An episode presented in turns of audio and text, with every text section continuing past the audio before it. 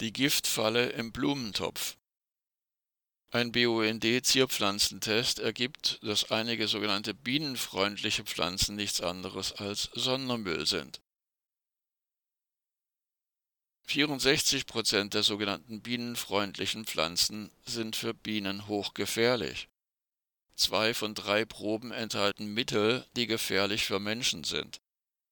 Fünf Proben sind mit Wirkstoffen ohne Zulassung, also de facto illegal. Ein neuer Test durch den Bund für Umwelt und Naturschutz Deutschlands BUND hat wie in den vergangenen drei Jahren den Giftalarm bei sogenannten bienenfreundlichen Zierpflanzen bestätigt. Es bleibt bei einer viel zu hohen Pestizidbelastung. Bis auf eine Ausnahme enthalten alle Proben der beliebten Sommerblüher giftige Rückstände. Vor Beginn der Sommergartensaison hat der Bund 22 Stauden mit dem Etikett bienenfreundlich aus Gartencentern und Baumärkten testen lassen darunter Lavendel, Goldmarie, Blaukissen, Akelei und Phlox.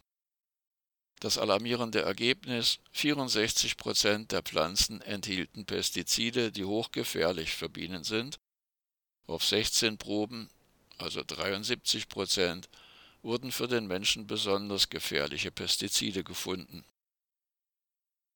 Corinna Hölzel, BUND-Pestizidexpertin, sagte hierzu: Zitat der Zierpflanzenbau hat katastrophale Auswirkungen auf Umwelt und Gesundheit. Ein Lavendel war mit 22 verschiedenen Pestiziden belastet, von denen acht der menschlichen Gesundheit schaden, zwei bienengiftig sind und zwei nicht einmal zugelassen waren.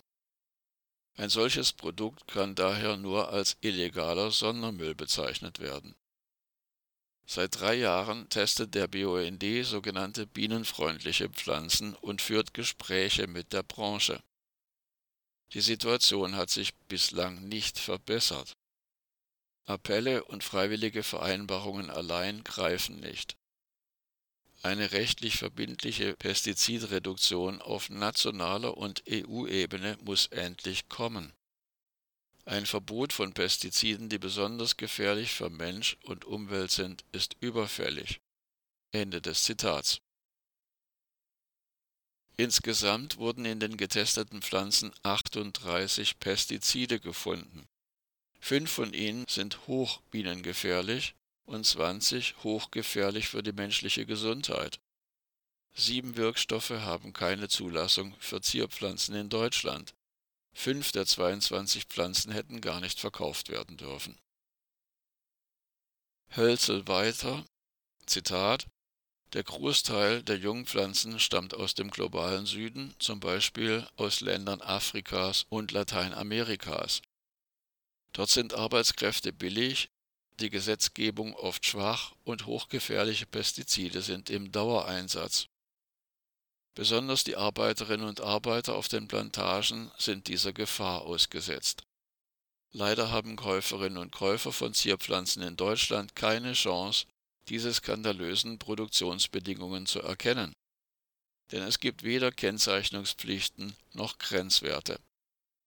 Im guten Glauben kaufen Verbraucherinnen und Verbraucher oft Blühpflanzen, die vom Handel als bienenfreundlich beworben werden wenn diese jedoch Rückstände bienengefährlicher Pestizide enthalten, können Bestäuber diese Gifte über Nektar und Pollen aufnehmen. Die gewünschte Bienenrettung wird zur Giftfalle. Diese Verkaufspraktiken müssen ein Ende finden. Ende des Zitats. Der BUND fordert von der Bundesregierung mindestens eine Halbierung des Pestizideinsatzes bis 2030. Besonders gefährliche Pestizide gehören verboten und dürfen auch nicht in Länder des globalen Südens exportiert werden. Hersteller und Händler von Zierpflanzen sollen dem BUND zufolge verpflichtet werden, ihre, so wörtlich, Verantwortung wahrzunehmen und hochgefährliche Wirkstoffe in der Produktionskette auszuschließen. Für Verbraucherinnen und Verbraucher ist die beste Empfehlung, Biopflanzen zu kaufen oder Zierpflanzen aus regionalen Biogärtnereien, die vollständig dort gezogen wurden